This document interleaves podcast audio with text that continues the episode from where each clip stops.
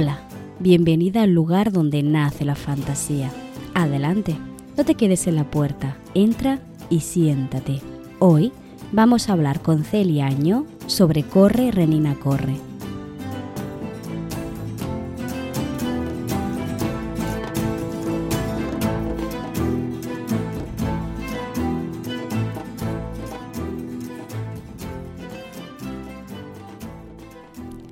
Al habla la Tati del futuro, la Tati que está editando el, el podcast después eh, de haberlo grabado en directo en Twitch y necesito hacerte un pequeño comentario previo y es que grabé este episodio, esta entrevista con Celia Añó justo dos semanas después de dar clases, de empezar a dar clases en un instituto.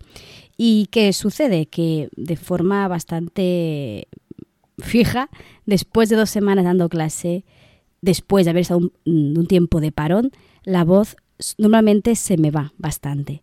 Así que como no quería perderme la entrevista y dejar de comentar con Celia todo lo que hay detrás de esta pedazo de novelet, lo grabé pensando que no quedaría tan mal. Y bueno, ¿qué quieres que te diga? Estoy bastante afónica y el audio, la verdad, no tiene la calidad habitual. Espero que no te importe. Por suerte, Celia es súper charlatana y ha cogido las riendas del, capítulo sin, sin problemas.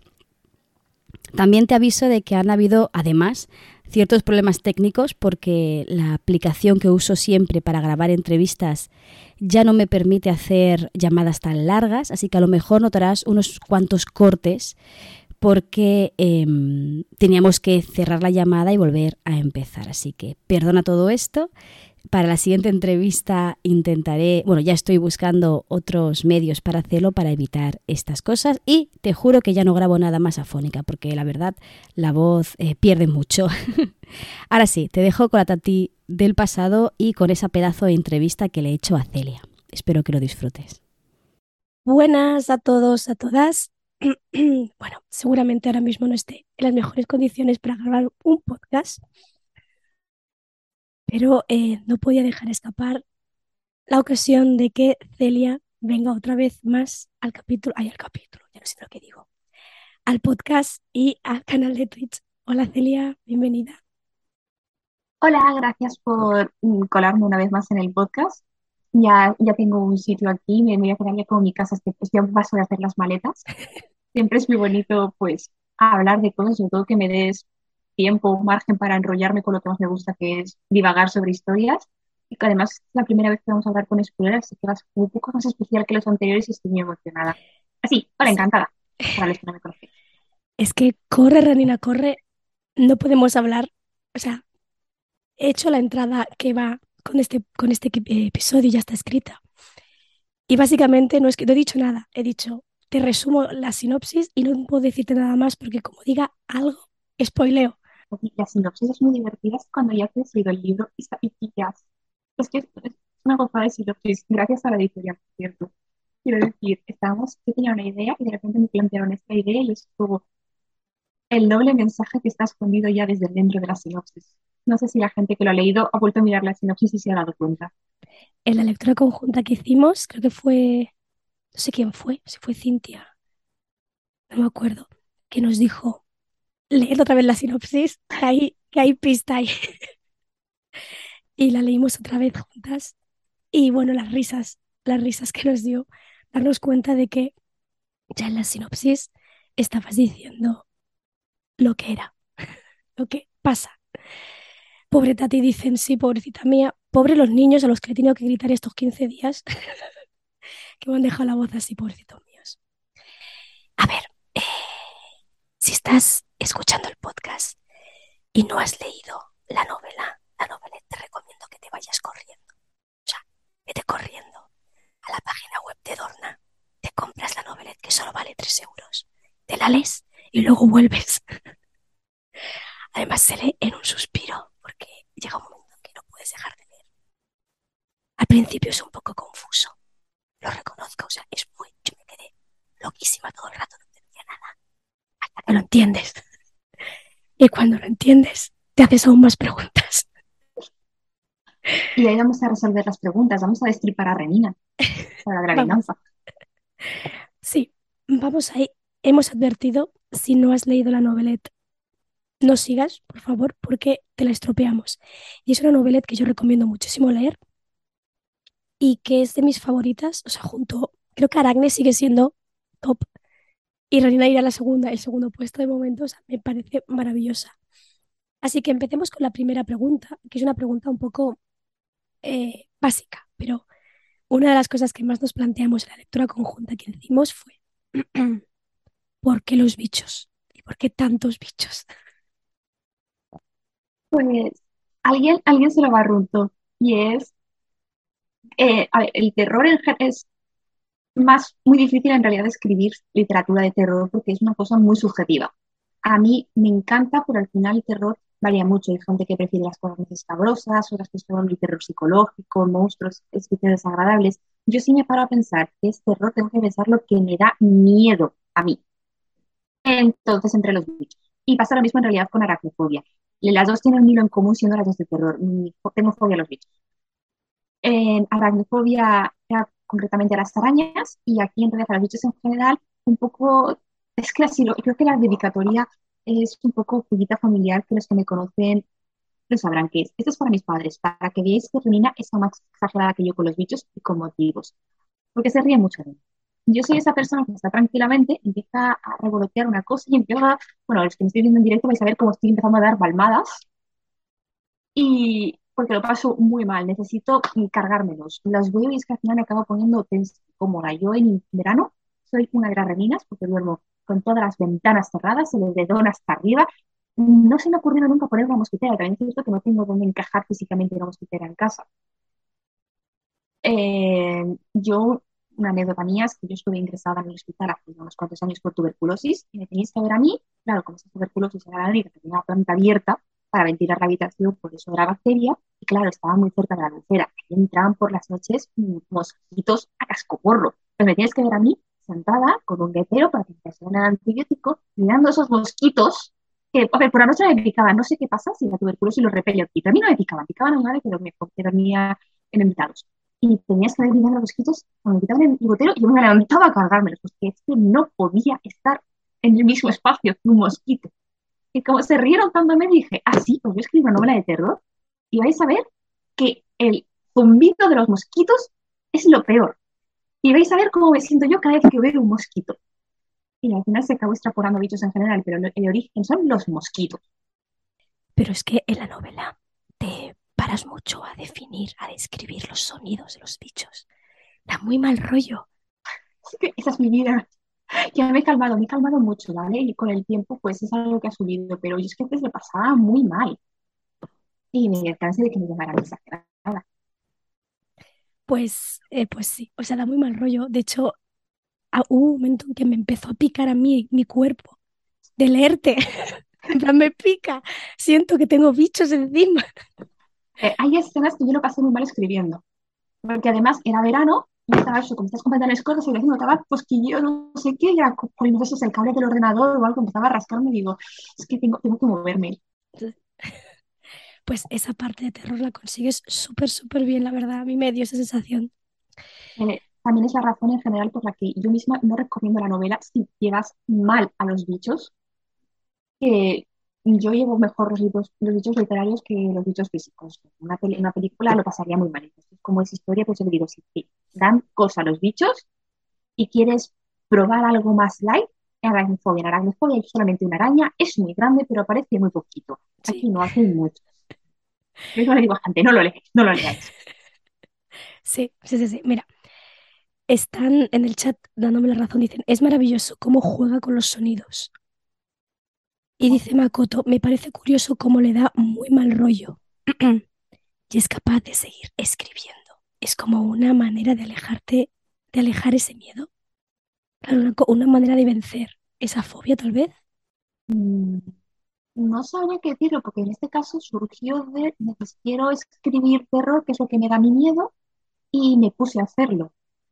No iba mucho con, con intención de hacer una terapia a mí misma, pero he de decir que con el tiempo se me ha pasado bastante la fobia. Así que a lo mejor funcionó. Un efecto secundario. Era consciente. Vale, em, una de las preguntas que surgió en el club fue ¿hasta qué punto tenías definida a cada renina para poder diferenciarlas bien? Porque nosotras, claro, al principio te haces un poco lío. Depende, bueno, hubo lectoras que enseguida captaron quién era quién, yo no. Pero claro, ¿cómo las definías? ¿O cómo las sabías diferenciar? Pues tenía más, más definidas a las, lo que son las principales y luego estaba la otra.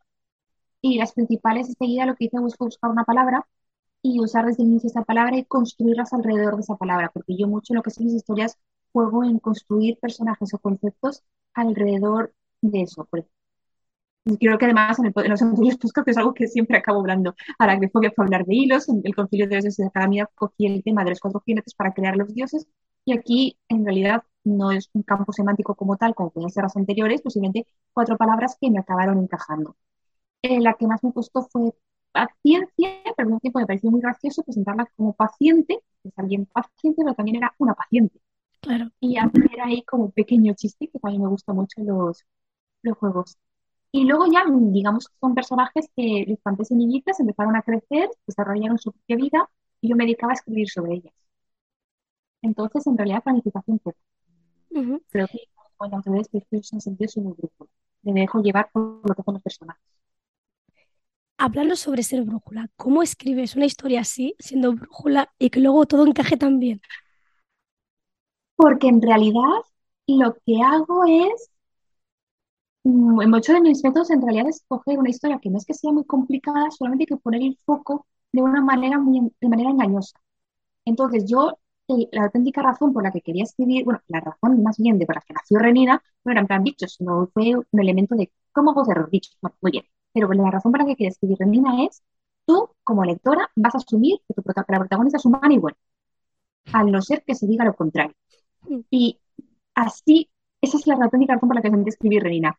Y una de las cosas que, de las que en realidad estoy nerviosa y que quería hablar en mi podcast, porque por fin puedo contarlo de, de manera así con spoiler, Renina no tiene descripción. No. Todos los personajes están descritos. Además, intenté que fueran las descripciones un poco cantosas para que te dieras cuenta de que Renina es la única que no tiene descripción. Y yo, casualidad, los monstruos se llaman monstruos indescriptibles. Y luego hay otro punto que es en realidad lo que más me costó, que luego ya se me revisión lo que estoy borrando. Renina no tiene tampoco descripción anatómica humana. No se dice que tenga manos, se dice que tiene ojos, pero no se dice cuántos ojos. Y evité todo lo que te diera a entender que fuera humana, que cuando tú lo releyeras, vieras que son descripciones de su cuerpo muy ambiguas, porque ella nunca ha sido humana, pero son los demás los que asumen, igual que el lector asume que es humana. Entonces, es en realidad una historia muy sencilla, que es, Renina es un monstruo, un monstruo que se come a la gente, es el malo de la historia, pero estoy poniendo el foco en torno a ella y estoy haciendo creer que está buena. Entonces, no hace falta mucha planificación en ese sentido. Chulísimo. Claro, a mí me engañaste, pero desde, o sea, desde el minuto uno yo me imaginaba que me ibas a intentar enredar, me imaginaba que me ibas a intentar sorprender y lo hiciste. Aún así, me esperaba el engaño y no lo vi. Hasta, hasta que, ¿no? Hasta que muere una y dices, espérate, ¿cómo? Y te quedas con esa cara de tonta. Para mí, Renina, es que, vale, no es- queda muy mal que lo diga, pero es que soy muy orgullosa. Renina es para mí la historia de dos plot twists. El primero es descubrir que no hay una Renina, son varias Reninas, que, y por eso, pues, el Renina 1, Renina 2, Renina 3, Renina 4, Renina 5, que parece al principio los títulos de los capítulos, en realidad es el nombre de, de cada Renina que te te las estoy enumerando y luego vuelvo a ellas. Y cuando crees que dices, vale, va, Renina es una persona, es una chica, obviamente tiene que ser una chica que va a cumplir 25 años, que la está persiguiendo el pobre monstruo, el resto de la historia es descubrir que no, no, que Renina es un monstruo. Sí. Además, ¿qué es lo que tú dices? Tienes, pones el foco. Espera, susurro porque si no, no puedo. No, no, no. Eh, pones el foco y claro, tú empiezas narrando la, la vida de cuatro o cinco reninas. Pero claro, una por las mañanas en la universidad, la otra por las tardes trabajando, la otra eh, eh, que sale a correr a primera hora de la mañana. Parece que es la rutina de una persona. Entonces es la forma que has tenido de engañarnos hasta que llega la pesadilla que dices, vale, ya está, ¿eh? ¿no? El, el- el- yo- como, como escritora dices, primer punto de giro, aparece el malo, lo persigue, llega hasta arriba del todo, se tira y dices, perdona, ¿qué? ¿Se muere? ¿Qué? Y luego sale Renina leyendo el periódico de Reina se ha muerto. Yo, ¿qué? O sea, esa escena, te lo juro, volví para atrás, la volví a leer y dije, ¿qué está pasando? Hasta que no pasé a la siguiente que me di cuenta, digo, vale, hay 8.000 reninas y, me volviste loca, a mí me volviste loquísima. Y, y en el grupo, teníamos un grupo en Telegram, se notaba mucho la gente cuando llegó a ese punto. Porque decían, seguir leyendo, seguir leyendo, cuando lleguéis a tal capítulo hablamos. Porque fue buenísimo, fue buenísimo.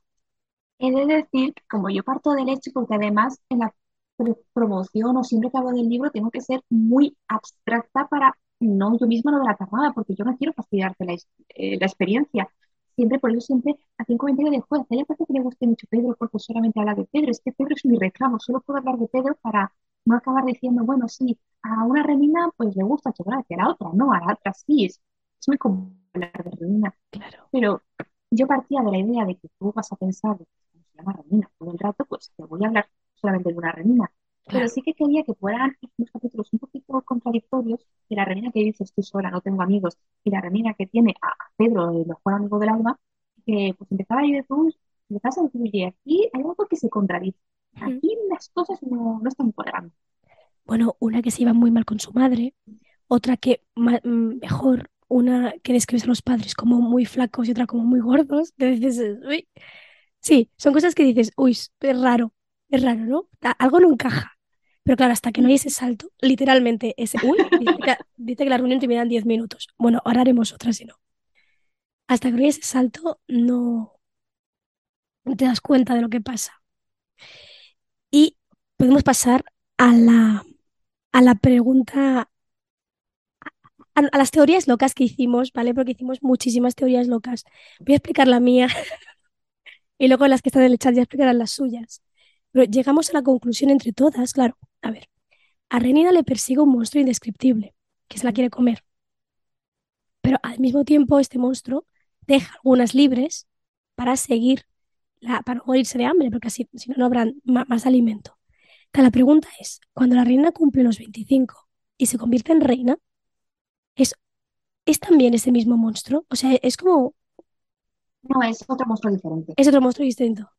Eh, pensaba darle, digamos, nombre al monstruo, que luego queréis cuento más cosas, ¿vale? Sí. Eh, pero ya me parecía como que eran muchos nombres, muchos datos y que resultaba un poco batiburrillo y ya, en realidad es una cosa que en realidad me arrepiento, porque yo sí que lo he visto luego en teorías o gente que me lo ha comentado en privado de, son el mismo tipo de monstruo y yo pensaba, ay no, pensaba que había comentado que de, de hay partes en las que se decía que hay varios tipos de monstruos y que hay varios monstruos indescriptibles.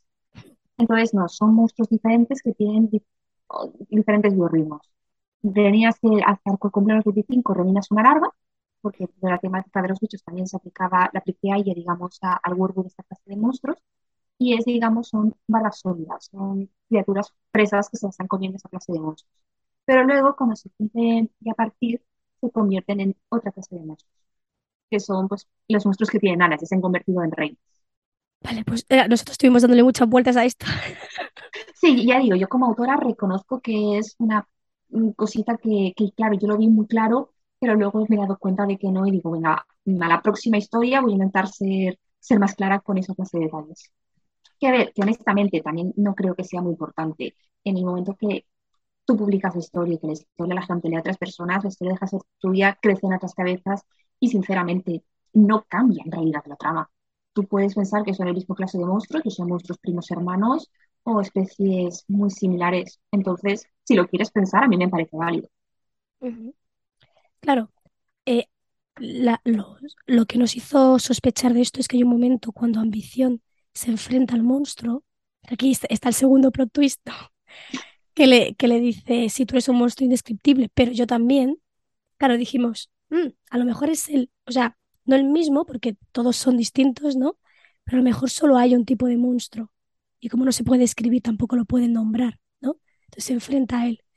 En realidad era, yo quería enfocarlo más a todo ese momento de ir poco a poco en la historia, dándote todas las red flags que tiene y de ir, digamos, deshumanizándola hasta que te des cuenta de que ya es un monstruo y hacer un poco los paralelismos para que dijeras, oye, oye, ojo, que Renina no es humana, que Renina es otro monstruo. Estoy viendo mucho que descripciones de Renina, no te la he descrito. Hmm. Eh, era pues para crear esa, esa imagen y que llegaras ahí y dijeras, un momento, monstruos, tú también. Sí, Pero bueno, Sí, ya sí. has dicho, es decir, el nombre original de ese monstruo iba a ser Angio, porque, y la razón por la que se llama Renina el libro y la protagonista, se me ocurrió de un sistema hormonal que se llama renina-angiotensina-aldosterona. ¿cómo, cómo repite? El sistema renina-angiotensina-aldosterona es un sistema hormonal que tenemos dentro de nuestro cuerpo, está muy relacionada con problemas de hipertensión, por cierto, y me gustó mucho el nombre de renina, de la hormona renina. Entonces cogí y dije, pues voy a sacar aquí el nombre de la torta. Y me acuerdo de que estuve infiltrada en la, en la lectura conjunta, la versión sin spoilers y sin autor. Sí, con spoilers, pero sin autora, pero el autor fue fantasma. Y se coment- creo que alguien comentó me dijo, ¿qué Renina no busca su nombre en Google? Es complicado porque te va a salir muchas cosas de hormona. Claro, mira, lo que están diciendo por el chat, eh, Makoto buscó que era una renina y encontró esto. Y dijo, ¿es posible que? Y creo que fue Cintia la que le dijo, es posible porque Celia eh, es farmacéutica, así que algo de ciencia sabe.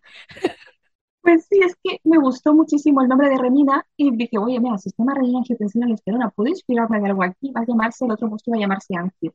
Pero como, a ver, es un monstruo que es muy típico monstruo que tú asocias, bestia, cazador, no quería darle un nombre que, digamos, le diera una, un raciocinio que no quería darle en ese momento porque iba a ser un monstruo más omnisciente que una, que una renina.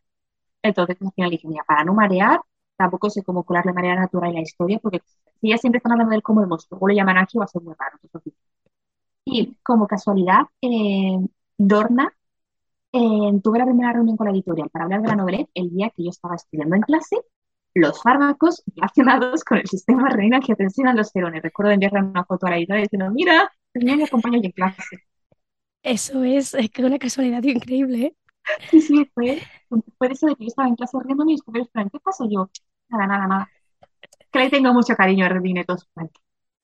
Vale, te pregunta Makoto, dice, ¿tiene que ver si tienes falta de renina y pierdes sangre? Por eso de que la renina come gente. No, Eso, aquí Makoto ya, ya empezó a hilar el hilo. no, no, era... eh, Quería monstruos que come gente porque me gustan esa clase, escribir sobre esa clase de monstruos. Clase, como el nombre de Redina es bonito y además me jugaba, luego jugó en mi contra, ¿vale? El que recordaba a Reina. Entonces, como estaba en ese momento con todo eso de- del campo semántico de bichos y quería algo, eso, larvas, y quería además, el reina a mí me daba un doble significado, porque yo te presento a la protagonista que te digo que en 25 años se va a convertir en reina y tú dices, bueno, vas, de un país. Luego empiezas Sí. a leer y dices, no, es una chavala normal que va a la universidad, a veces corre, a veces no, a veces tiene amigos, a veces no, todo muy normal que tampoco le persigue un bicho, que va a convertir reina. Y reina también es un nombre que le, le damos a las reinas de ciertas clases de bichos. Hmm. Entonces, pues me gustó todo, toda esa pequeña simbología encerrada. Bueno, lo que haces tú siempre, ¿no? De juntar eh, palabras que se pronuncian, se escriben parecido, que recuerdan a, o que son, o que significan, o polisémicas, creando En este este... caso, sí quería jugar igual el paciente de una persona paciente y una paciente porque estás en coma, y la reina de un alguien que es coronara y la reina de los bichos. Hmm. Pero mira, menor hermana y estaba ahí desde el principio. Vale, te estaban diciendo por el chat algo sobre Princesa por sorpresa. Hubiese sido algo decepcionante, la verdad. Que Reina hubiese sido acabado siendo la princesa de un reino perdido. Y eh, creo que lo han estado diciendo por el chat, pero todas queríamos y queremos algo más sobre Pedro. No sé si te lo dicen a menudo. No, bueno, me enteré que mm, Irene Morales, que es por la que corrigió el libro, que ella sipeaba a, a Pedro con Reina. Ah, sí, Con Reina Virgen, la verdad es que me parece una así muy válida. sí. Pero a nosotras nos quedó la, la, la pregunta de, ay, pobre Pedro. O sea, por un lado, Renina, a pesar de ser un monstruo que mata, porque claro, la reina ambición lleva matando mucho tiempo, mata y come. A, bueno, empieza con vagabundos, con niños, de todo. A Pedro lo salva, lo decide salvar. Me parece un detalle muy, muy interesante para el personaje. en realidad es otro tema, a ver, principal es algo que, que salió y que está ahí, que cuando comento que es el tema de humanidad y monstruos. Renina es un monstruo muy humano. Y sí quería ver como que el hecho de que las cuatro sean reninas no va a hacer que, que las cuatro vayan a ser la, mi- la misma persona, la misma criatura. Y cómo tu ambiente, tus circunstancias, tus decisiones te van a moldear, que tú no estás destinado, es decir, las cuatro comparten el mismo material genético de una renina, las cuatro son lo mismo esencialmente, pero han tenido vivencias y desarrollos. Al final, todo lo que sucede es su propia decisión. Ellas no están condenadas. Entonces, el hecho de matar, no matar, ellas lo han decidido y también a quiénes matar. Es una decisión muy intencionada. Hay una renina que se lo tomaba como algo muy personal y utilizaba eh, los asesinatos como para sacar su rencor, ¿vale? y vengarse, mientras Sí. que había una que, oye, yo lo hacía de una manera muy mm, deshumanizar a mis víctimas, son comida, pero ella no tocó nunca a su gente cercana. Esa renina no atacó a sus padres, esa renina no atacó a Pedro y tiene la posibilidad, y Pedro sabe la verdad, pero decidió dejarle ir porque ella apreciaba a Pedro. Sí, de hecho es muy interesante el final, o sea, el final de cada renina, no, no todas se salvan. Es muy interesante cómo juegas, o sea, y cómo las pequeñas diferencias. Por ejemplo, que sea prudente la única que cuando está a punto de alcanzar la puerta blanca se gire a mirar el monstruo. O sea, eso me parece un detalle súper interesante porque es la única, bueno, no es la única que, porque Ambición también busca. Y ambición también tenía interés por el monstruo. Es que, es que es eso, que ya escribí que son cuatro reninas, pero que las cuatro son muy diferentes. Mm, Sobre todo porque a mí no me gusta nada el determinismo. Y además, yo, por ejemplo, soy la típica persona que todas las historias de multiversos es que se las come como si fueran patatas fritas. sí, Me encantan. Pero luego muchas veces termino y digo, ah, puf, ¿por qué mm, hemos visto tres multiversos en una misma obra de ficción? Muy diferentes entre ellos, porque al final los personajes han tomado las mismas decisiones. sí, claro. O, a ver, no quiero entrar en spoilers. Hace poco vi una serie que está muy chula y había un punto importante es que los personajes les reseteaban la memoria. De manera que eso sucede varias veces en cada una de las temporadas. De manera que ellos partían de cero una y otra vez. Sin embargo, a, partir de- a pasar a partir de cero una y otra vez, en circunstancias muy diferentes, siempre tenían el mismo character development, siempre acaban desarrollando las mismas relaciones, llegaban a los mismos pensamientos. Y es algo que a mí no me gusta. Yo quiero creer que tenemos nuestras decisiones para bien y para mal. Que, a ver, hay cosas buenas y malas que nos van a pasar, que son externas a nosotros, que suceden en una de las reninas, pero también hay decisiones terribles que, somos, que son nuestra responsabilidad. Sí, Y un tema que es muy secundario, pero que está en el libro y que son cosas que yo cuento con toda mi raya es el tema del acoso escolar. sí, Y, y el tema de que la renina Rencor es una de las reninas más monstruosas de todas y es una renina que, digamos, las personas han creado. Porque renina en otras circunstancias no habría sido así. Digo que, la, que es de las más monstruosas porque en realidad ambición también lo es en el sentido de que ella tiene una mentalidad muy de monstruo, de deshumanizar a las personas, pero al mismo tiempo tiene su corazoncito y, y respeta a los que son cercanos a ella. Mientras que Rencor no, Rencor acaba cruzando muchas líneas rojas, pero porque está en un estado mentalmente mal, está muy desesperada y se encuentra pues, en la mierda. Y casualmente es la reina con la que más empatizas. Casualmente, me refiero. Es la más monstruosa, pero al menos yo empatizo con ella. Es decir, yo no iría matando acosadores por la calle, pero entiendo el odio, entiendo el rencor, empatizo con ella y le digo, tía, gírate que tienes el monstruo detrás, pero entiendo por qué no te giras.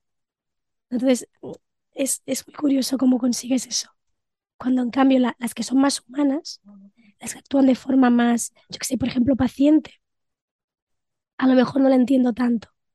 Ah, tal vez porque no, no están también pacientes que juega mucho con la trampa de yo soy la otra, estoy aquí escondida, soy un poco cobarde, las cosas como son, yo ayudo pensando mucho en mi supervivencia y me parece un poquito bien de que ya me vosotros esa atención porque de esa manera el los monstruos indescriptibles van a ir a por vosotros y no van a ir por mí, eso es la más vulnerable.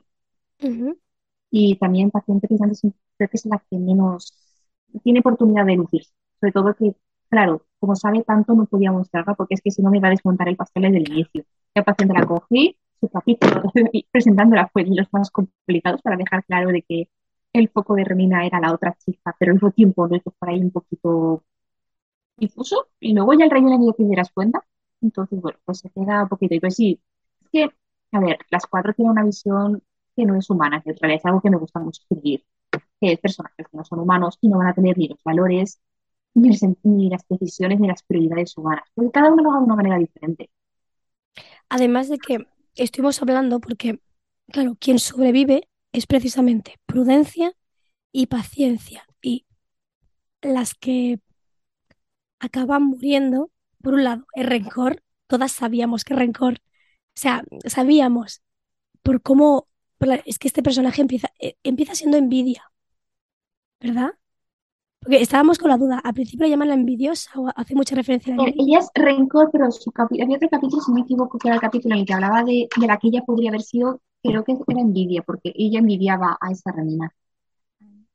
Sí, envidia. La renina es un capítulo, como todavía quería hacer el engaño de renina 1, renina 2, pues la renina 5 es la envidia, que es la renina que murió de pequeña y que se ramparon con ella, y es la renina a la que ella envidia. Sí. Pero sí, rencor y envidia son dos emociones que están muy ligadas a su personalidad. La envidia podía ser las dos. Claro, nosotros vimos que era una reina que involucionaba, ¿no? En vez de crecer, vas cada vez hacia abajo. Y, claro, cuando está con la otra solo habla de, no, mi amiga me deja de lado y la otra en plan. Tiene, hay una tipificación. Sí. Pero lo mismo, no es humana, no tiene sus prioridades, tiene su, meta y es, una criatura obsesiva y se ha obsesionado con eso porque la ha condicionado un montón. Pero una teoría que me gustó mucho de que leí en el directo y que de verdad no lo pensé fue que me dijiste de, oye, ¿y si quiere decir de con paciencia y prudencia se llega más lejos que con ambición y rencor. Y la verdad es que no lo pensé, mi hermana estaba al lado escuchando, que mi hermana me conoce muy bien, estoy diciendo, joder, que la que Y he de decir que eso no es intencionado, podéis quedar después a si queréis, pero si fuera intencionado en ese sentido, ambición habría vivido, porque a mí la ambición como emoción me parece muy importante. Y la decisión de matar a ambición no estuvo del todo clara, porque en realidad es mi reina favorita en sus partes que de escribir se nota que eh, que es que con tantos secundarios que me caen tan mal, porque a mí yo sufrí bullying en el instituto, entonces pues siempre que escribo bullying mm, es muy visceral, muy catártico y voy a echar mucha bilis. Entonces, escribir la parte de una amistad bonita, como era la de René y Pedro, esa era mi zona de confort dentro de la novela. Claro. Pero quise hacerlo sobre todo para dejar claro que había otros monstruos indescriptibles y profundizar, ese pequeño detalle de, oye, que no solamente un monstruo, igual que hay muchas reinas, también podría haber más monstruos. Pero eso fue una, una, decisión al final y a veces pues, digo. Y ella lo intentó y hizo lo mejor que pudo, pero ya una cosa importante para mí de Reina Ambición es que ella no se arrepiente, no murió por un arrepentimiento ni nunca nada despistado. Reina Rencor en realidad es muy miserable, ella muere sin haber sido feliz nunca. Reina Ambición fue feliz y ella lo intentó y consiguió un logro importante. Ninguna reina se ha enfrentado. Además de que su último pensamiento es, al menos quedan tres más. Sí, yo, lo he intentado. Todas las reinas están conectadas al final. Yo las imaginaba que una es una gran mente colmena, entonces están todas muy interconectadas. Y esa reina dijo, bueno, yo he hecho mi parte y quedan las demás, aún podemos ganar. Yo, mira, yo pensaba, yo Rencor sabía que iba a morir porque era eso, o sea, está hiper fijada en eso y cuando se llega al final lo que hará será desviarse. O sea, lo veía y me gustaba esa trayectoria del personaje. Y con ambición me hiciste daño. yo, quería que, yo también quería que ambición sobreviviese porque la veía, eh, la veía eso, súper entregada, súper atenta, entrenando a tope, ¿no? Igual que prudente, por ejemplo, pero desde prudente tal vez desde la cobardía. También tenía ese, ese, esa fijación, hiperfijación de me quedo 25 años encerrada en mi casa, total, voy a vivir 100 hasta que consiga, perdón, salvarme. Es que todas en realidad tienen un pensamiento obsesivo. En Rencor se obsesiona con sus bullies y con su pasado, básicamente. En cambio, Ambición se obsesiona con correr, con prepararse para derrotar al monstruo. Y Prudencia se obsesiona con encerrarse y sobrevivir. Sí, sí, sí, sí, sí. Y cada una, bueno, es lo que tú dices, cada una está fijada en un sentimiento o emoción concreta al mismo tiempo que tiene esa, esa trayectoria. Que en parte supongo que es lo que le, les hace, los hace que las diferencies bien. Y la primera, la pobrecita que se muere.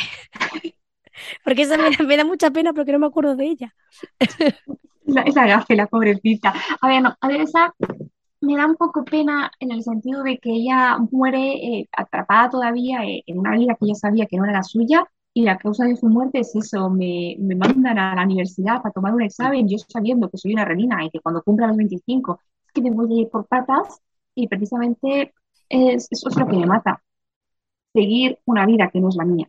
Y podéis sacarle si queréis el mensaje de vive tu propia vida, porque si no, nunca se sabe si vas a tener un accidente impredecible y te vas a arrepentir de no haber hecho lo que tú querías.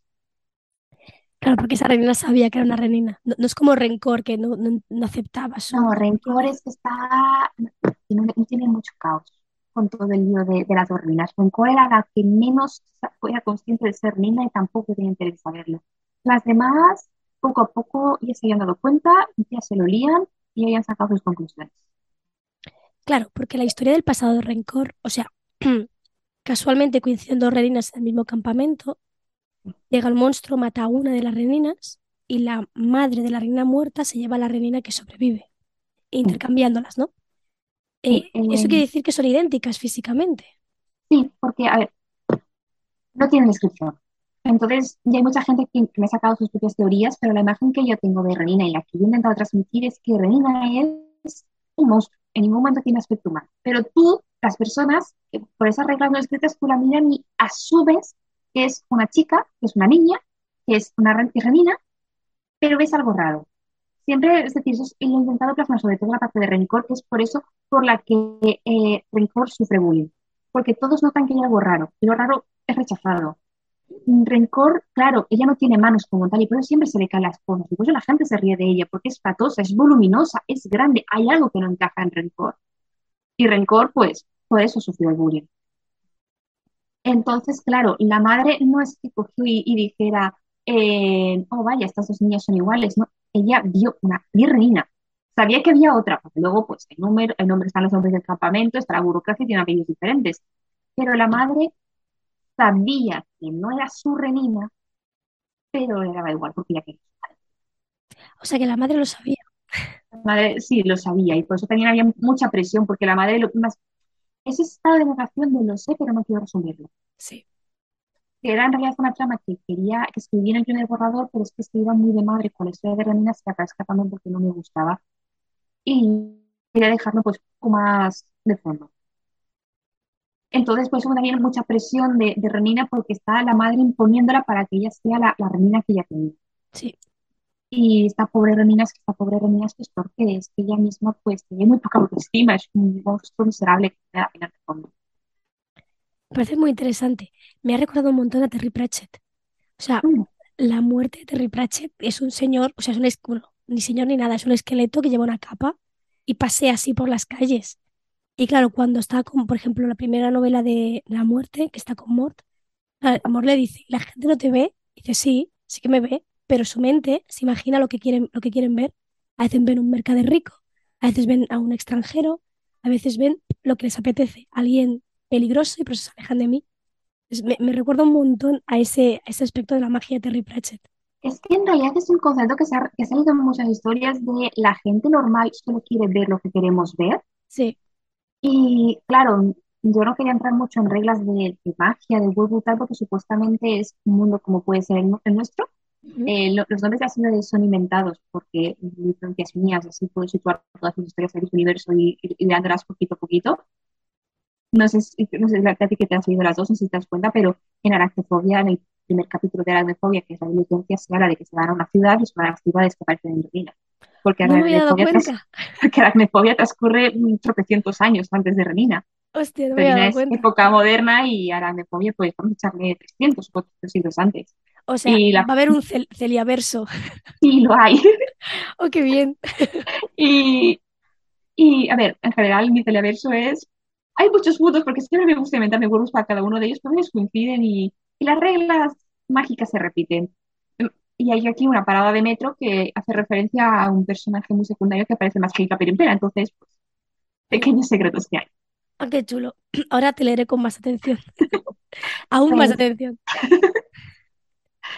pues por una parte, aproveché de esa, que es como en realidad una regla no escrita que se ha utilizado en muchísimos libros de fantasía, pero otra parte dije, es que quiero decir, quiero jugar, digamos, romper la cuarta pared y hacer lo que hace el lector. La gente hace lo mismo que tú has hecho como lector. Ellos, los personajes del libro, hablo de Micaela, de Pedro, no ven a Renina. Tú tampoco has visto a Renina, porque yo no te he dicho en ningún momento cómo es. Ellos tampoco. Pero tú te has imaginado a Renina. Ellos hacen lo mismo. Entonces quería jugar con todo eso. Eso es lo que le pasa a los personajes.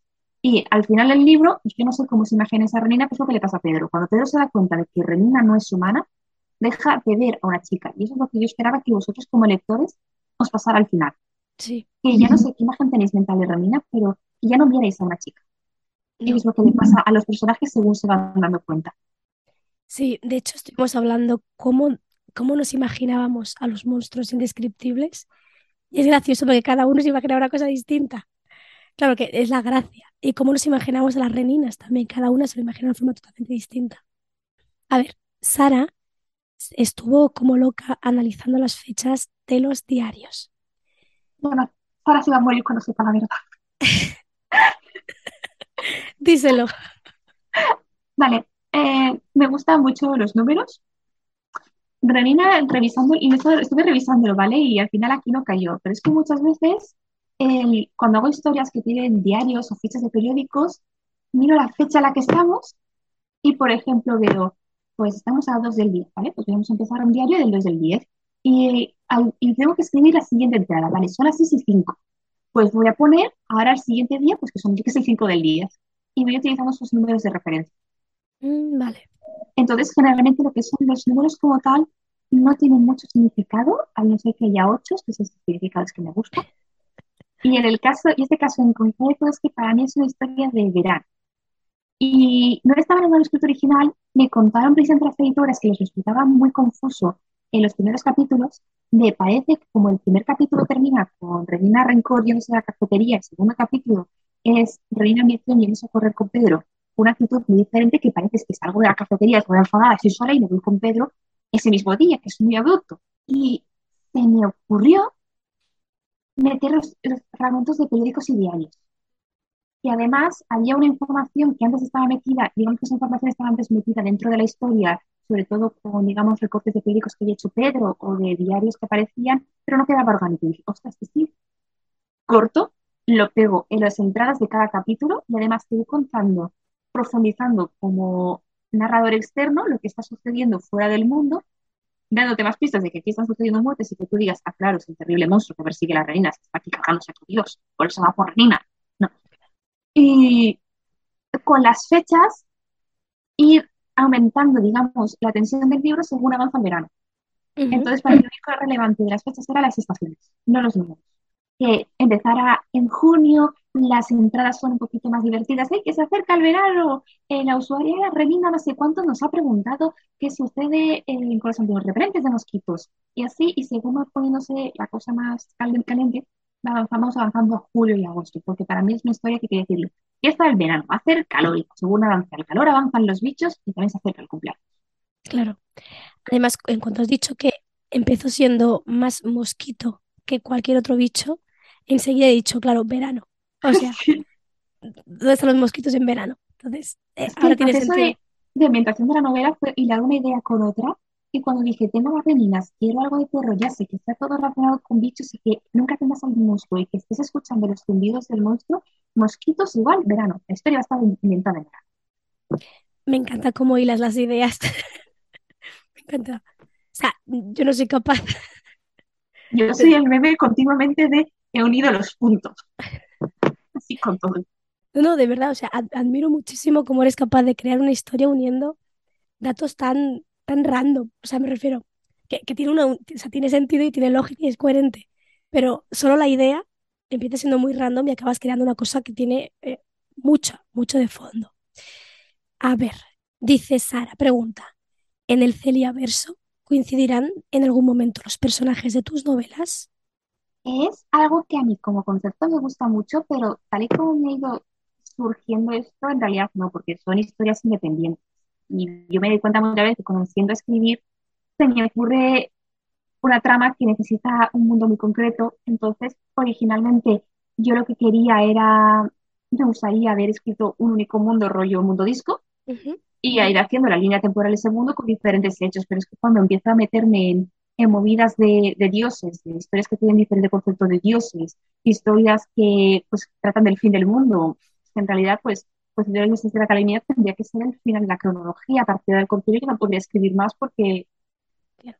entonces eh, lo, es, ser un mundo entonces ha construido Filaverso en el sentido de que es un multiverso son diferentes universos y que sí que están encerrados, más o menos están hilados entre ellos. En el punto de que cumplen las mismas reglas, hay cosas que están relacionadas y sí que habrá personajes en común. Entonces, en realidad, el libro que más resume ahora mismo a todos es Los muertos están buscando, donde yo sí que lo he presentado, porque es, es básicamente la historia de una biblioteca. En la biblioteca está, la biblioteca está en los confines de una niebla, que esa misma niebla aparece como el mundo de los muertos en el concilio de los dioses de la calamidad. hostia. Y en esa biblioteca aparece un personaje que, que aparece en otra novela que tengo un escrito. Y básicamente es eso, es, el, concilio- el, el mundo que están buscando es una historia de lo que sucede en una biblioteca y con cuentos, con una antología. Como pues los cuentos pues van relacionados. Entonces, pues, ese es mi concepto. Son muchos mundos, entonces, pues, tengo reglas comunes, reglas sobre la diferencia entre hechiceros, brujas y magos, las reglas de los fantasmas, un poquito las reglas del uso para la magia. Esto es lo que van a tener común es una serie de reglas. A lo mejor algún personaje habrá cameo. Y esos pequeños guiños de cómo estas dos historias han transcurrido el mismo mundo, pues aparecen ciudades, pero en principio no. A no ser que fuera escribir completamente una historia que, que fuera. Ujú. Bueno, pero está muy bien, porque así quien, quien te lee puede empezar a buscar, ¿no? Puede jugar a, a unir, la- unir los puntos.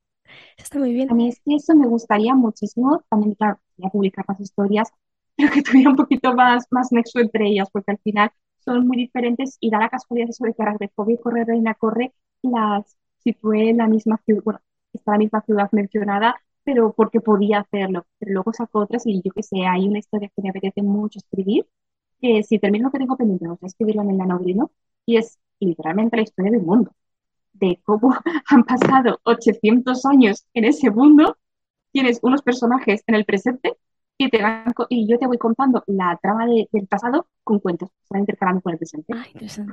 Y son cuentos de, pues, de lo que pasó en este país, lo que pasó en este otro. Claro, ese mundo tiene sus propias reglas, tiene sus contextos, sus cosas. Ese mundo no encaja para nada con el resto, como lo desmoronaría. O otro tema que encanta escribir sobre dioses. Entonces tengo historias que no tienen dioses, y historias que sí tienen dioses, pero ellos no saben que tienen dioses, y que hay historias las que los dioses son muy importantes. Entonces ahí los dioses son egocéntricos. No puedes decir de repente, no, en esta historia no hay dioses, en esta sí. Bueno, es pueden no saber que hay dioses, ¿no? En nuestro mundo creemos que no hay dioses y a lo mejor a saber quién está mirando. ¿no? Es decir, es que tengo una que es otro concepto que saca de historias, son dioses oscuros, que son como dioses parásitos que llegan al mundo y dicen, adelante. Más creo que se mencionan que dioses oscuros de fondo en el concilio. El mundo del concilio es una historia que tiene cuatro dioses que están gobernando ahí y hay un momento que, que sí que se van a buscar a, a todos los dioses, van a buscar a otros mundos y comentaban, sí, hay mundos con dioses y mundos que no. Sí, te va la mención. Vale, a ver, más preguntas. Pregunta Makoto por los apellidos, porque le coincidía el apellido de, que era Makoto, la directora del campamento, donde muere la renina y la otra acaba con una madre nueva, con el apellido de uno de los bullies de Rencor. Sí. No sé si, si es casualidad. Son familia. No, no era algo, digamos, que para mí era, fuera muy importante para, digamos, todo el tema de la novela, pero me pareció en el sentido de lógico de si tienes un niño de esa familia, estar también en ese campamento. Claro, Entonces fue un poquito también como para darle de una sensación del mundo de que es un mundo cerrado, ¿vale? Hay coincidencias, los personajes existen, no es que, sucedan las cosas por casualidad. o sea, Makoto ya tiene resuelta tu duda. Y luego están los dibujos, porque, ah, esto es verdad que no lo hemos dicho antes, cada renina tiene representado un insecto muy, muy particular. Por ejemplo, la, más obvia es que el prudencia es el caracol, que está, me parece, o sea, ideal, o sea, es, obviamente es un caracol, va despacio, segura, paso a paso, de hecho es la más lenta, es la que acaba saliendo más tarde, si no recuerdo mal. Y luego tienes cada una que es una cosa. Por ejemplo, tienes a Envidia, que empieza siendo una hormiga, y luego Rencor se convierte, que se acaba convirtiendo en Rencor, y tanto es la araña. Aquí tenemos otra vez, ¿no? La, la, la araña. Decías que también las arañas, igual por eso Rencor. No sé si va por ahí. Las, las arañas, como he dicho, no me gustan nada, pero la simbología de la araña me parece muy chula, la, la uso mucho. Bueno, en este caso, en realidad, yo no decidí del todo los bichos. Fue idea de la editorial, que creo que eso, no sé si no a comentar cuando estábamos grabando, te lo he comentado a ti por- antes por privado. Es verdad, de hecho, fuera de micro. pues, es por la editorial la que dijo, oye, eh, para la maquetación, ¿qué te parece que pongamos unos bichos? Y pues, luego, pues, perfecto. Mm, Tengo los títulos en un poco de pista. Yo te digo Reina 1 para que sepas que es la Reina 1 la que está narrando, aunque el título del capítulo sea diferente, pero vamos a poner los dibujitos para que te ayude, da un poquito de ayuda. Entonces pusimos las imágenes que yo había encontrado que podían quedar bien en la maquetación y fuera asociábamos a, a cada una. Entonces, las asociaciones son un poco pues, lo que se nos ocurrió. Es decir, Prudencio, como es cobardica, era el caracol para que pudiera esconderse. Reina Ambiciones Saltamontes, por, eso de que corre. Que yo Sí, quería buscarle un bicho más, un poquito más depredador. Pero es que me pareció muy chulo eh, eso de que pudiera correr. Luego, en paciente es una pulga, porque me parece que de todas las reinas es la más parásita. sí. Luego, eh, la reina así descubierta, sus mosquitos no ya nada con ella, sino porque es la primera aparición del monstruo y el monstruo yo lo asociaba con mucho con los mosquitos. Luego, y luego ya envidia y rencor, sí, es porque la araña se comió la hormiga. Que en realidad, y sí quería un poco el, digamos, ella araña, la, es una de las más mm, carniceras, la que más mata bichos. Entonces, la araña estaba dudando un poquito entre ella y ambición, pero dije, no, no, tiene que ser esta, porque ambición es que me hace muchas gracias saltamontes. También quería poner la vista, pero ganó saltamontes. Y luego hormigas que le quedó un poco de descarte. No es el bicho que más pega, porque las hormigas en general no van a caer en una telaraña, pero es que tampoco teníamos mucho donde elegir porque era una figura muy llamativa y no le encajaba a las demás. Y Y bueno, luego, dije, bueno, las hormigas están unidas en, en grupos, en filas, y es una reina que sí que se había integrado con la gente, queda, que le queda bien. sí, sí, sí, sí. No, esto está muy bien. Esto lo hemos hablado fuera de micro. Y claro, cuando la editorial, la tú le envías a Dorna a esta editorial, a esta, uy, ¿qué estoy diciendo? Esta novelette. Y claro, ellos te dicen que siga adelante. Y entonces, ¿cómo, cómo procedéis a hacer el- la edición de este texto? ¿Tuvo, hubo, hubo mucho trabajo detrás? Sí, no, a ver, eh, al principio fue una corrección muy simple de vamos a revisar faltitas y sobre todo de vamos a decirte cosas de la trama que no nos ha quedado claro, que es cuando a mí se me ocurrió lo de, oye, ya que estás parte muy brusco, ¿qué tal si hacemos con los diarios, estratos de periódicos que además te voy poniendo en un margen temporal y te voy dando pistas? Entonces, claro, esa es un poquito de, coges el libro, vas metiendo texto nuevo, eliminando, quitando, como en el mercado en plan de, esta descripción no se entiende, esta descripción se puede ampliar, esto es muy largo, estás cortando la narración y luego ya pasamos a una parte ya de más, con el texto más o menos final de Machaca. Sí, Ahí es cuando entró Irene Morales, porque él estaba con otra correctora, y llegó Irene Morales, que es muy buena correctora, y hicimos eso, la revisión de estilo, todo el tema de las, de las curvas que van aquí y allá, eh, frases que yo había construido mal, por ejemplo, decía en plan de que se me ha escapado a mí, decía, tía, si te cierran los ojos, no puedes entrecerrar la mirada, ese tipo de incoherencias. sí, Y luego ya cuando es al final es lo que se hace la maquetación, cuando tienes el texto bonito y limpio y lo vas a pasar ahí, es cuando dijeron, oye, estamos pensando en hacer esto, ¿a ti qué te parece? Y ganaron muchos. No es la maquetación más bonita en comparación de otras, pero muy bien, le quedó muy bien. sí, y es cuando decidís numerar las reninas. No, ese estaba yo, yo lo había hecho ya en el Ah, ya habías hecho. Vale, vale, vale. Sí, sí, Claro, sí, era mi idea, sobre todo porque para cuando, claro, yo no había pensado, bueno, más que no lo he pensado, yo no sé si la editorial le va a gustar, si le va a gustar a esta u otra, las editoriales tienen sus propias reglas de maquetación que cambian mucho. Mm, antes Dorna era diferente, yo pillé justo cuando Dorna estaba cambiando y antes no le metían tantas puñetitas a la maquetación. Eh, entonces, claro, mi idea era lo de los números, llamarlas 1, 2, 3, 4, 5, luego las 5 desaparece, las 6 también, y se quedan estas 4. Y fueron a ellas las que dijeron eso y dije, ay, qué bien, me está complementando los números. sí, de hecho, es, es lo que decíamos antes, que desde el principio nos estás diciendo que no es solo una renina. O sea, tú vas leyendo y dices 1, 2, 3, 4, 5, 1. Dices, uy. De hecho, cuando hicimos la lectura conjunta, como lo organizaba yo, miré cuántos capítulos era y como tenían versión ebook, tuve que tirar para atrás sin leer, pero vi- fui contando. 1, 2, 3, 4, 5. No, al revés. Llegué al final, el último capítulo, ponía Renina 2, creo que era 2. Y yo, uy.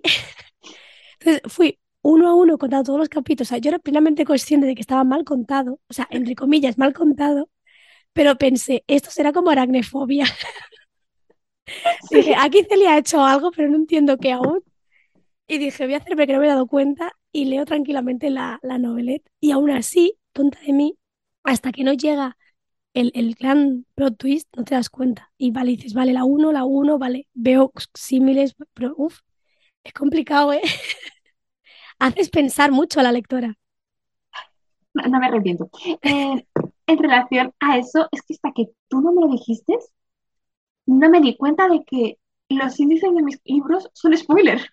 Sí, Que pasa lo mismo con la sí, sí. Además, en, en Dorna no tenías índice. Al menos en la versión ebook no tiene índice. Entonces, claro, por eso dije, uy, no, no salen los capítulos. Entonces tuve que buscarlo a mano.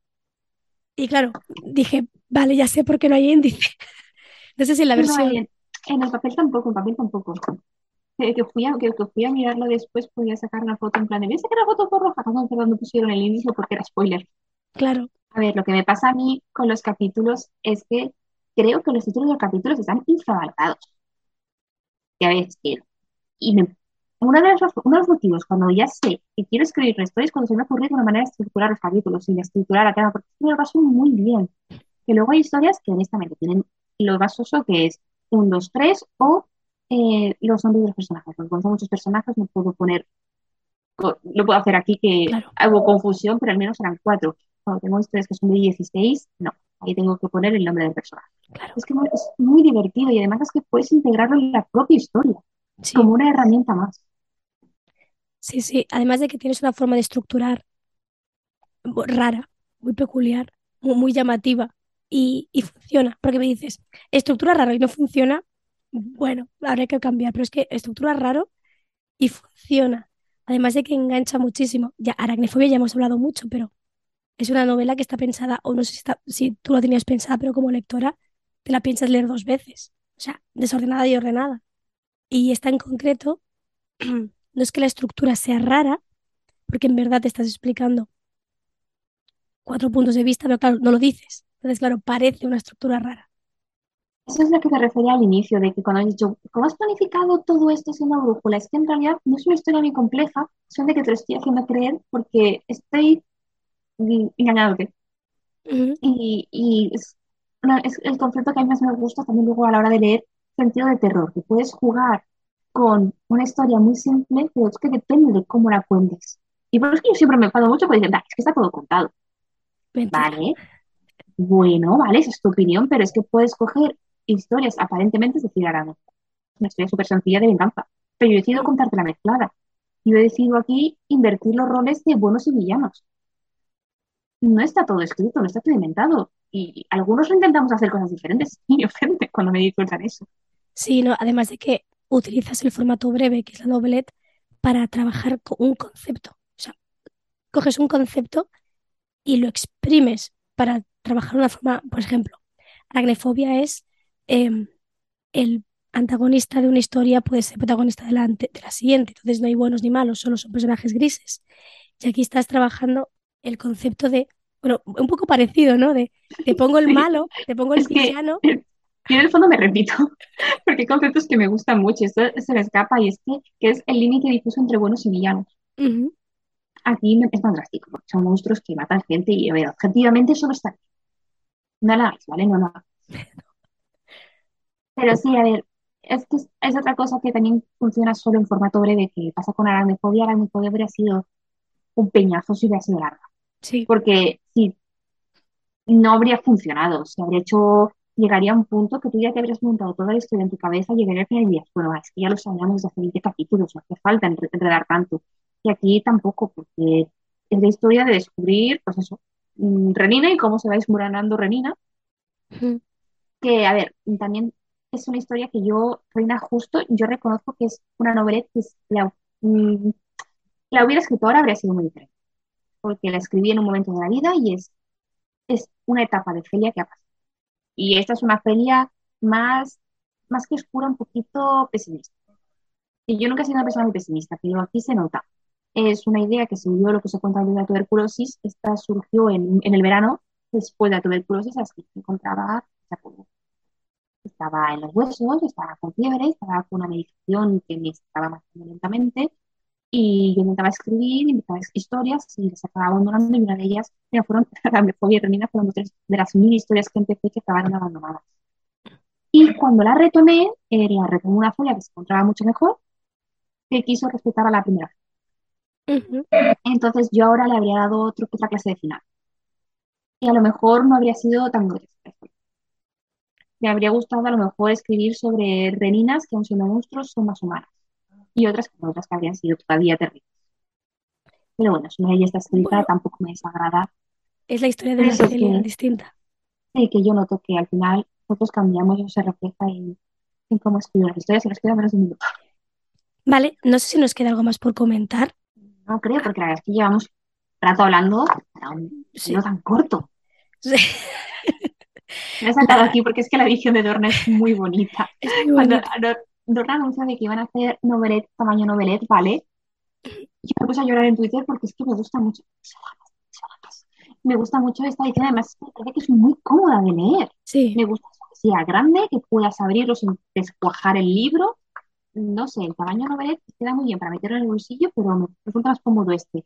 Y me dijeron, eh, bueno, ya que a ti te gusta, podemos dejar el tuyo en este formato. Y es el único de la colección de novelet que no está en formato novelet. qué bueno. Bueno, qué bien. Sí, sí, sí, eh, qué bien. A ver, me hace ilusión que a mí. Torra me ha, me ha tratado muy bien y se nota. Sí, sí, sí, sí. A ver, con una editorial pequeña, cuida, los textos se nota. O sea, yo, por ejemplo, leo bastante, últimamente leo mucho editorial pequeña o autopublicado. Y cuando me, por ejemplo, cuando me leí este de aquí, Ariadna, me di cuenta de lo mal cuidado que está el texto y dije, oh, cómo he hecho mi, eh, de menos editorial pequeña que cuide bien el texto, lo, lo, lo cuide, yo que sé, las faltas, ¿sabes? Al menos.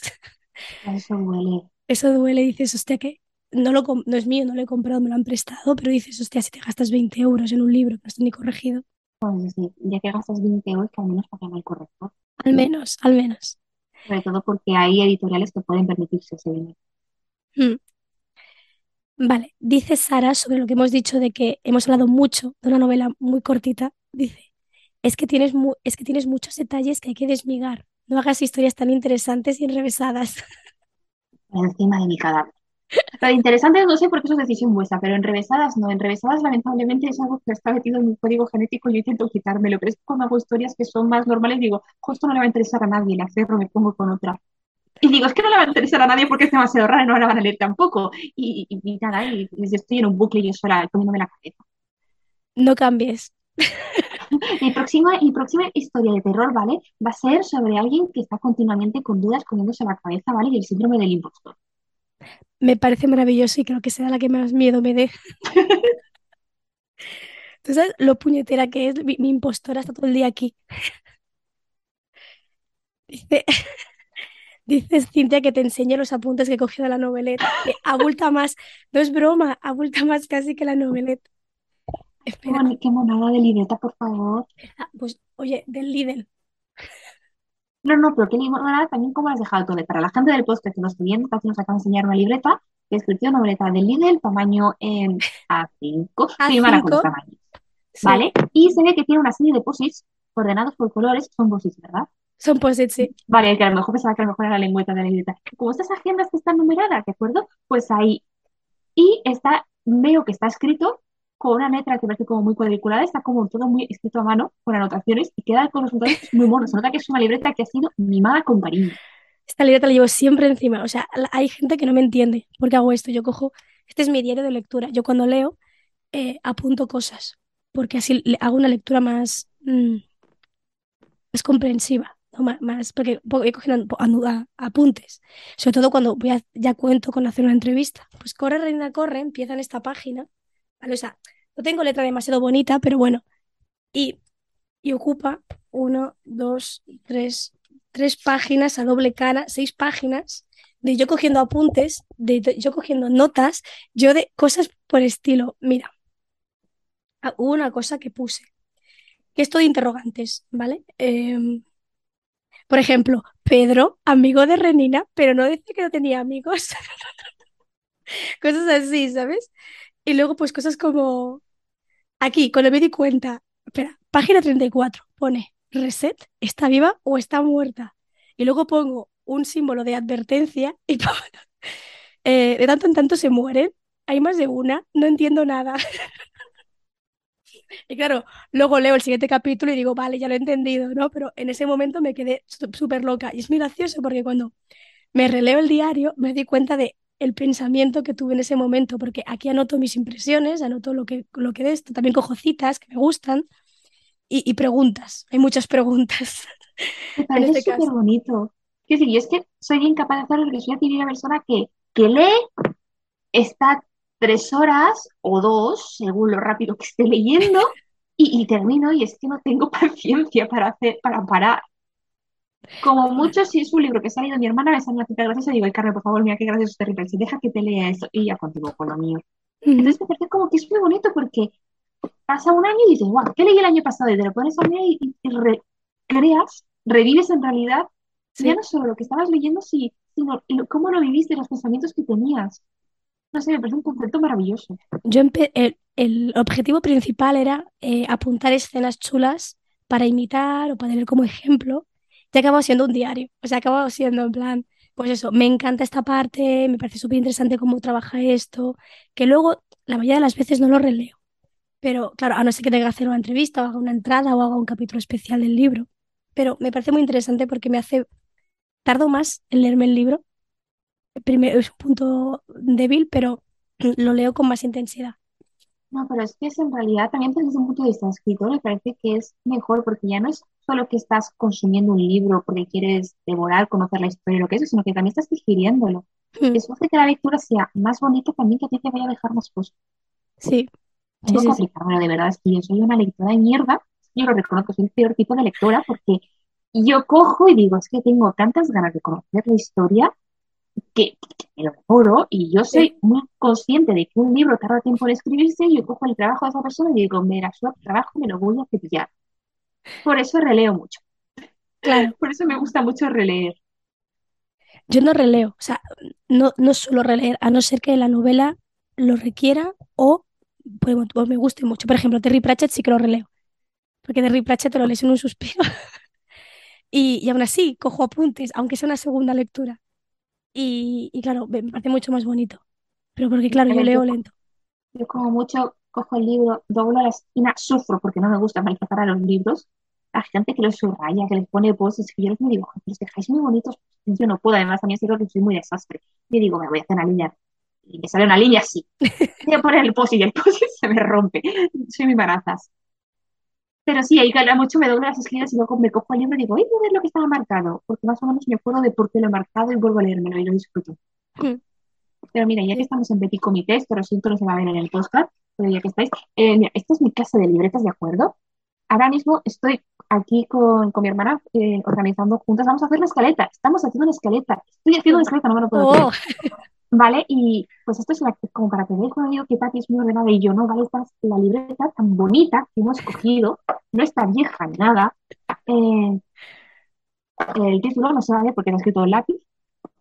Hemos puesto en bolígrafo Pokai, que son nuestros iniciales de nuestro nombre. Mira, la libreta tenía unas hojas que arrancamos para poder llevárnoslas y aquí es donde íbamos apuntando las ideas para hablarlas y luego lo estamos pasando al Excel que va a ser. Y eso, caos, garabatos, cachones, todo pero estético. Es que me gusta mucho mirar los dibujos de las demás porque los hacéis muy bonitos, pero luego yo no me presento. A ver, yo, si, lo miras con atención, hay muchos tachotes, hay muchos em, dibujitos, hay muchas cosas que bonito no es. porque los dibujos le dan vida, le da personalidad, igual que los tachones. A mí no me salen tachones, a mí me salen manchas. Ya nos contarás la experiencia de una brújula haciendo una escaleta. A ver qué tal. A ver, está siendo divertido, pero no tiempo es muy frustrante porque yo digo, guau, guau, guau, guau, guau, ¿puedo sentarme a escribir ya? Y mi hermano me coge y me dice, no. no. Te llevamos de la mitad a donde quieres, a dónde crees que vas tú. Pero es muy bonito porque ya hicimos una novela juntas que se nos fue de madre porque cuando juntamos las dos son cosas muy grandes. Entonces, pues mira, la tenemos ahí, a ver, alguna corregimos y a ver si envía alguna es que es muy, muy grande, tiene más de 200.000 palabras. Y fue una experiencia, mm, primera vez que coincidíamos, entonces digamos que ella me ponía los frenos, me encaminaba un poco, yo le daba mucha marcha, pero claro, fue una novela, digamos, que yo metí más la voz narrativa y ella más detalles de backstory y tal, y no lo ella no lo disfrutó tanto, como si lo hubiéramos escrito. Entonces estamos aquí haciendo, probando la escaleta de vamos a organizar, vamos a hablar todas las ideas, vamos a organizar mejor, porque yo les decía ella, era, nuestro concepto es, oye, pues tiene que haber una escena en la que, porque es una relación de dos enemigos rivales de muerte, y un enemigo no ves cuando se lo ocurre mil palabras. Es que es tremendamente enemigo Estoy muy contenta porque es un ¿Cómo vamos a hacer que estos dos, que son enemigos mortales, tengan que estar en una situación en la que tienen que ayudarse entre ellos? Y yo me sentaba y ya lo tengo solucionado. ¿Cómo escribir? Y me sentaba y decía, y me lo vas a contar. Asumo, te tocó autora. Y yo, ay, sí, perdona, ahora que ya hemos hablado. Entonces, pues ahora estamos haciendo eso, hablar, hacer una escalera, pero la idea es que cualquiera de las dos pueda escribir. Entonces estamos poniendo ahí todo en plan como si fuera un chat de los diálogos de los personajes, en descripciones súper putras, pero que nos hagamos la idea. Luego hay cosas que decimos, a ver, esta es la pareja que me gusta a mi hermana, me encargaré de escribirla. Esta es la que me gusta a mí, ya me encargaré yo de escribir esta. Está bien. Te preguntan que, ese, que si es el proyecto esófago. No, eh, tampoco es proyecto hermano. Mira que hablo un poco de proyectos en Twitter porque tengo mucho de que no le interesa a nadie y me hace ilusión que alguien se haya quedado. No, proyecto esófago es una cosa que estoy escribiendo ahora que es cortito, es más, la comparo un poco con Reina, y me ha venido muy bien vuestros comentarios, por cierto, que estuve en el postcard escondida porque también es un poquito de terror, es confusa, rara, porque tiene su estructura particular y quiero dejarla bonita. Eh, más que bonita, quiero dejarla entendible.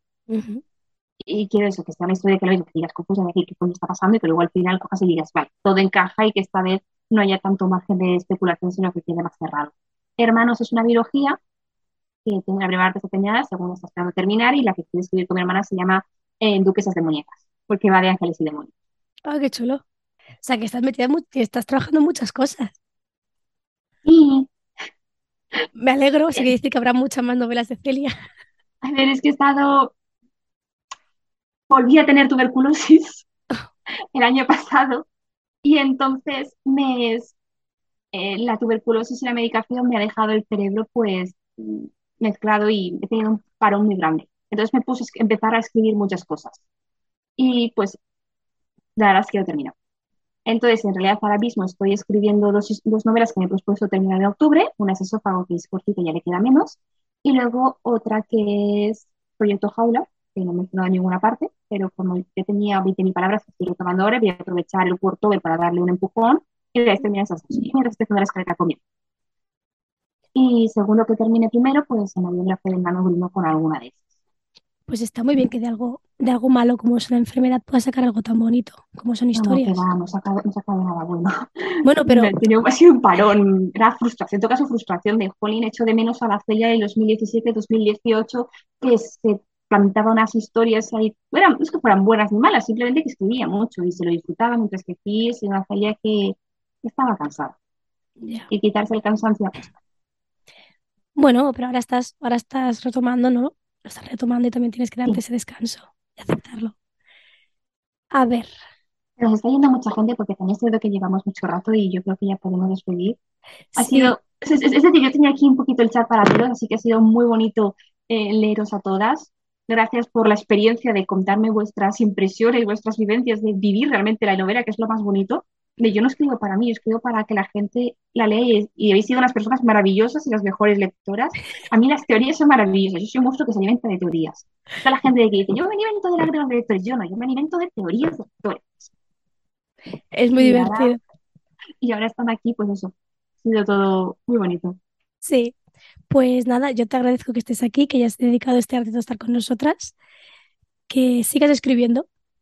y que yo, quiero, yo quiero seguir leyéndote y me voy a poner a escribir y voy a hacerlo pensando en vosotras. Y siempre, todo lo que es hablar de cosas de libros me da mucha energía. Vamos a canalizar esa energía. Genial, pues mira, cortamos y después corriendo a escribir. Vale, y a las, a las que está- habéis estado por aquí, muchas gracias por pasaros, por preguntar. Ha estado el chat súper activo. Lamento no haber podido leer todos vuestros comentarios eh, porque estaba hablando con Celia y con la voz y todo estoy un poco... Algo ¿Cómo más de lo que deberías, Sara. Te vas a tomar más caramelos para la garganta, vas a descansar. Sí. Voy a pasar lo que queda de día callada. Voto de silencio, voto de silencio. Y, y nada, y ya nos vamos viendo. Ya, ya, te, ya te llamaré otra vez para, que, para hablar sobre otra novela. Ya te- ten esa invitación ya esperada. He- he- me he dado cuenta que casualmente en cada temporada vienes al menos una vez. Así que es como lo que siempre pasa cada temporada es que Celia viene en algún momento a hablar sobre sus novelas. A ver si en esta vienes otra vez más antes de que acabe. Le pondré en la, en la próxima propuesta editorial. Dame libros nuevos que quiero ir al podcast de Tati que me lo paso muy bien. Seguro que te cogen si dices eso. Y, y nada, eh, lo dicho, muchas gracias por pasaros y como siempre nos escuchamos, eh, bueno, quien esté escuchando el podcast el martes que viene, que en el caso del podcast el martes que viene estaré- escucharéis uno sobre la diosa Atenea, que es una de mis diosas favoritas. Y dicho esto, nos despedimos y lo de siempre. Muchas gracias por estar aquí. Chao, chao, que vaya bien. Adiós.